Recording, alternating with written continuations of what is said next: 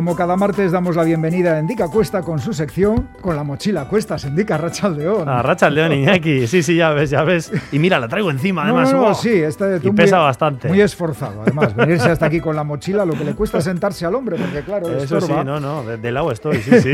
Endica, como siempre, nos acerca a diferentes lugares de Euskal Herria para hacernos una radiografía de ese lugar y así animarnos a conocer un poco mejor nuestra tierra y hacer, pues no sé, turismo de calidad o por lo menos sabiendo dónde estamos y conociendo dónde estamos. Enseguida conocemos el lugar eh, en el que hoy, al que hoy nos llevas. Primero vamos a dar otra pista para el concurso, Irene, que estamos buscando un objeto grande. Sí, un objeto grande en el que puedes meter cosas dentro, pero no es un objeto de almacenaje. Ajá.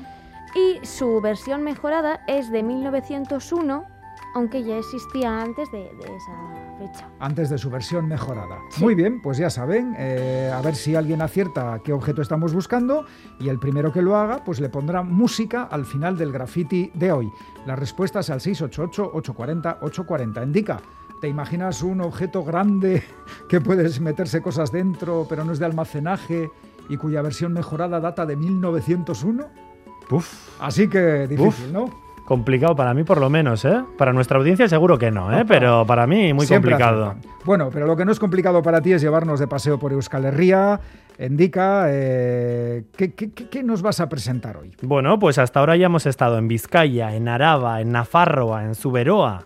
Por lo tanto, Iñaki, nos quedan Guipúzcoa, Lapurdi y Basenafarroa. ¿Y a dónde vamos a ir? Pues de momento solo te digo que vamos a ir en Gabarra.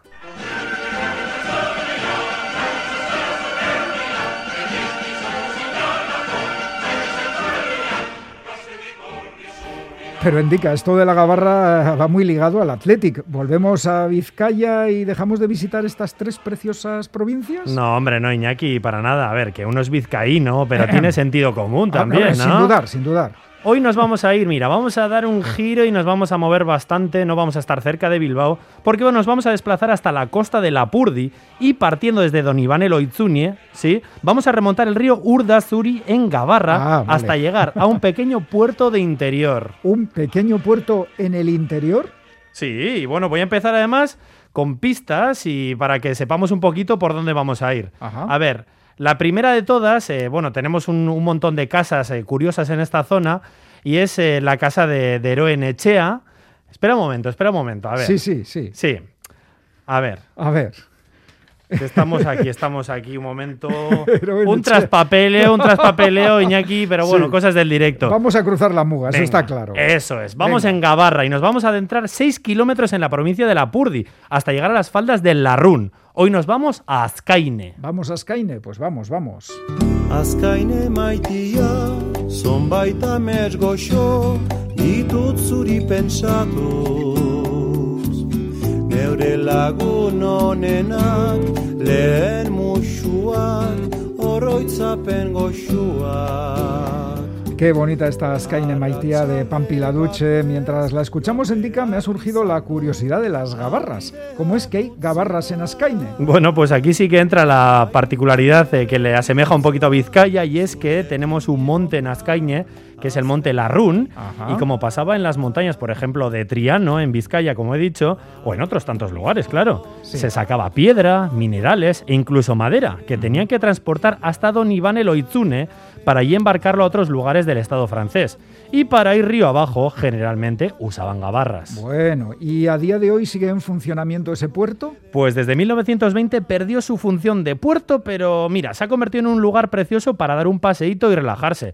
Todo ello además aderezado con vistas al monte más alto de todo Lapurdi. Y mientras damos ese paseo por el antiguo puerto y por las orillas del río Urdazuri, ¿qué podemos encontrar? Pues Iñaki, lo que he comentado antes, Eroenechea. Eroenechea, la casa de los locos. ¿Por qué la llaman así? A ver, eh, es una casa muy peculiar, eh, creada hacia 1930 por un diseñador de escenarios de Hollywood, que como otras tantas personalidades del cine de la época, encontró acomodo en la costa de Lapurdi o cerca de ella en este caso. Bueno, y aparte del nombre, ¿qué peculiaridades tiene la casa? Pues bueno, por un lado que, el, diseñador, eh, bueno, eh, dijo que, que, quería levantarla una y otra vez, que hacía reformas, eh, se le complicaban las cosas y por eso la gente empezó a decir que bueno, que estaba un poquito complicado el tema de, de ahí arriba, ¿no? Sí. Y le empezaron a llamar Eroenechea. O sea, la casa del loco. Eso es, eso es. Y bueno, por otro lado también, que tiene una forma muy peculiar, y es que tiene forma de revólver. ¿Qué dices? Sí, sí, sí, Iñaki. Y eso es bastante, bastante... com- Ay, ay, Eso es, eso es. Ay, ay, ay, ay, ay, ama, vaya cosas tienen estos americanos, ¿no? Sí, sí, sí. Bueno, eh, eso sí, la- el tema es que eh, para la gente de, de, de Azkaine es, algo complicado entrar. Eh, nosotros que somos de Gualde no podríamos, pero los de Azkaine tampoco, porque cambió de particular allá por los años 50. Era un hombre, era judío, además de, Ah, además vale. de estadounidense, era judío, y huyendo un poquito de los nazis, ¿no? Que empezaron a bajar. Eh, Francia hacia la zona de, de Ipar Euskal Herria, pues tuvo que huir y, y bueno, pues al final eh, lo que hizo fue dejar la casa, cayó en las manos de otro particular y hasta ahora ha estado cerrada a cualquier persona y no, no puede entrar ni gente de, de, ni gente de Azcaine tampoco. Bueno, ¿y el resto de casas del municipio?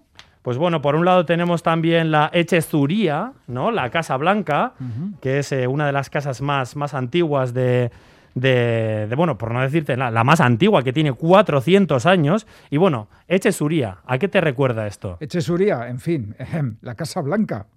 Si ese avión despega y no estás con él, lo lamentarás.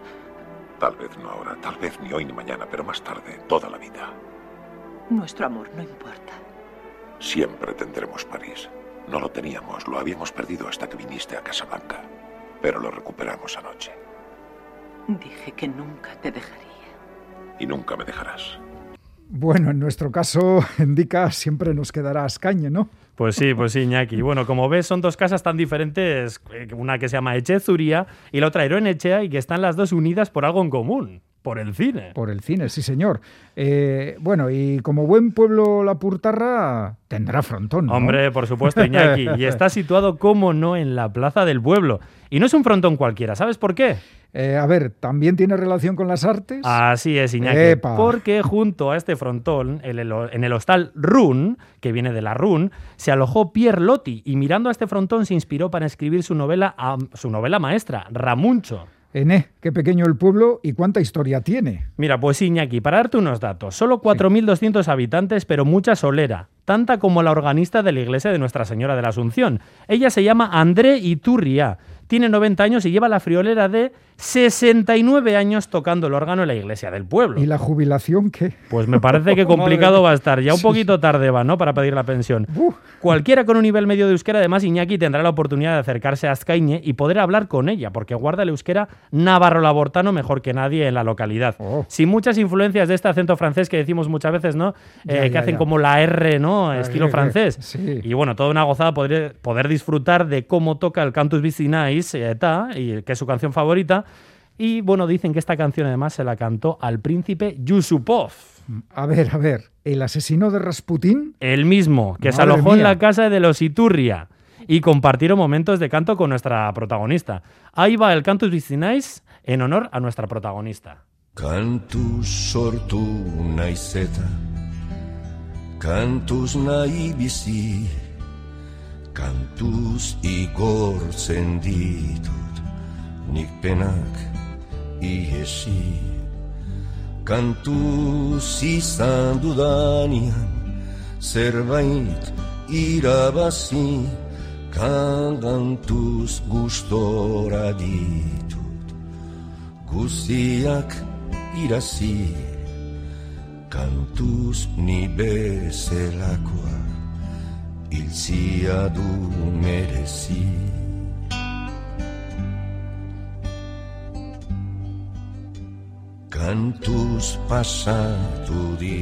Pues eh, canta Ederra, indica, pero habiendo escuchado todo lo que hemos escuchado, a mí me ha entrado el hambre. Y a mí la sed, además con todo este lío que nos hemos montado al inicio de la sección, me ha entrado, me ha entrado bastante la sed y aprovechando que estamos en Azcaine, te voy a recomendar un sitio de la pera para tomar algo. Y oye, que si tienes hambre, quedarnos a comer o a picar algo también. Pues faltaría más. ¿A dónde nos llevas? A ver, ¿te gusta comer y beber kilómetro cero? Eso es calidad, por supuesto que sí. Eh, y a todo esto, ¿qué ¿Qué, qué- qué tiene que ver? Pues mira, que te voy a llevar al bar Ostatua Plaza, en la plaza de Ascañe, junto al frontón que te he mencionado antes. Mm, ¿Y qué tiene de especial? Pues mira, Iñaki, que todas las bebidas y comidas de este bar son creadas en Euskal Herria o por empresas grandes o pequeñas vascas. Pero todo, todo empresas vascas. ¿Y, y se puede tomar, por ejemplo, una cerveza vasca? Hombre, dudar también, tenemos Eguski y Akerbelts. A ver, más suave. ¿Y zumo? Pues de kiwi también si quieres, de todos los tipos de zumo y de kiwi también. A ver, a ver que te estás quedando conmigo, me da la impresión. ¿eh? Que no, hombre. Iñaki, a que ver, no. tiene, a ver, ya sé que eres de kiwi. serio, pero... El kiwi, a ver, ya sabemos que no es de Euskal Herria autóctono, pero Ya. fabrican kiwi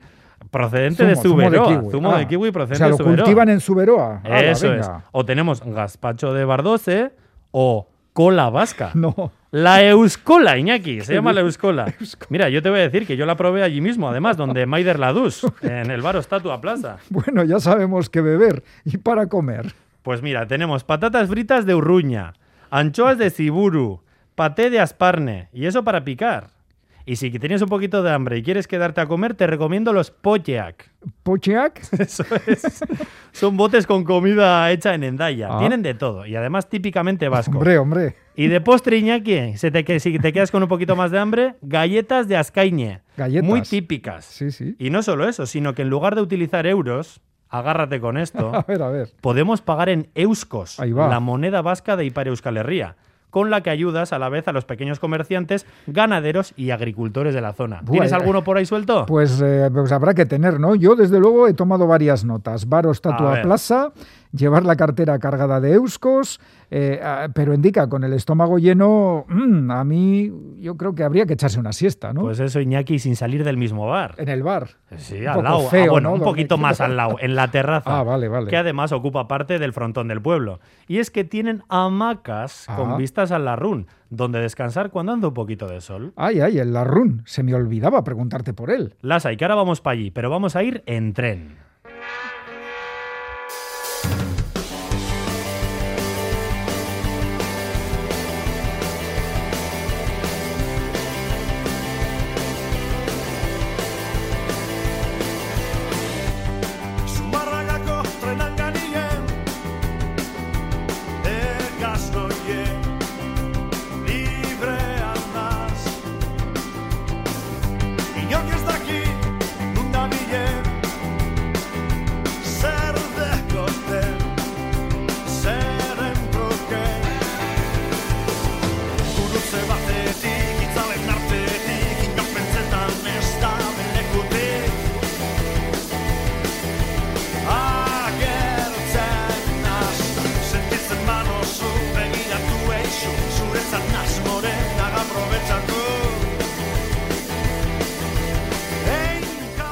Zumárragako trena de Gatibu, pero indica el tren de Larrún no tiene nada que ver con el de Zumárraga. No, no, porque no es un tren cualquiera, es un tren cremallera. Ahí es nada. ¿Qué tiene de especial? Bueno, pues fundamentalmente que en vez de dos raíles, tiene tres. Ah, Y este tercero va por el centro y es el que permite que el tren vaya totalmente enganchado y que pueda hacer frente al desnivel del monte Larrún, eh, como hemos dicho antes, el más alto de la Purdi. eh, ¿se puede subir también andando?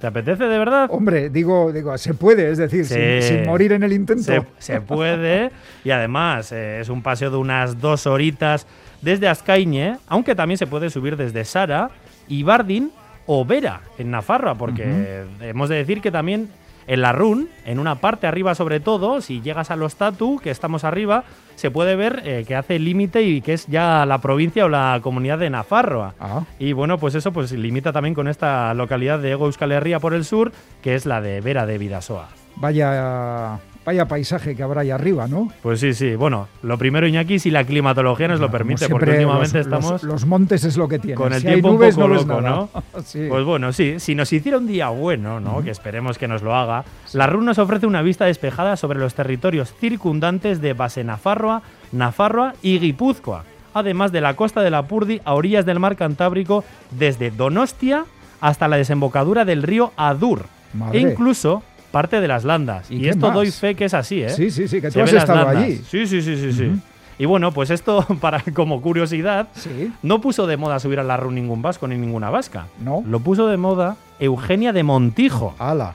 porque empezó, pues eso, a finales del siglo XIX eh, a subir allí, le gustaba mucho, ¿no? Sí, y sí. bueno, pues, pues era uno de, la- de los, de los hobbies que tenía. Y estuvo tan en boga o tan de moda que en 1924 se inauguró el citado tren, crem- crem- tren cremallera perdón, Sí. de la RUN que hemos comentado anteriormente. Pues que Eugenia de Montijo era una celebrity en su hombre, momento. hombre, y- hombre. Y fíjate. Y los demás le siguieron. Indica, y como amante de la etnografía, seguro que el Monte Larrún alberga alguna leyenda. Cuéntanos. Bueno, pues sí, venga. sí. Una de ellas narra que en las entrañas del monte vivía una serpiente de siete cabezas llamada Leen Sugea. Siete cabezas. Siete ¿Para cabezas. ¿Qué más? Uf. Espero que tuviera siete cerebros también, ¿no? Porque si no, complicado. Mal. Mira, un día escupió los metales nobles que se encontraban en el interior de la montaña. El oro y la plata descendieron por las laderas del Darrún, formando ríos ardientes que arrasaron los bosques de la zona. Y este suceso sería la explicación de la ausencia de bosques en Lapurdi. Ahí va. Un ¿Algún- territorio con pocos bosques, porque Ya, luego ya, tenemos ya. Basenafarro al lado, que tiene la selva de Irati, por ejemplo, Ajá.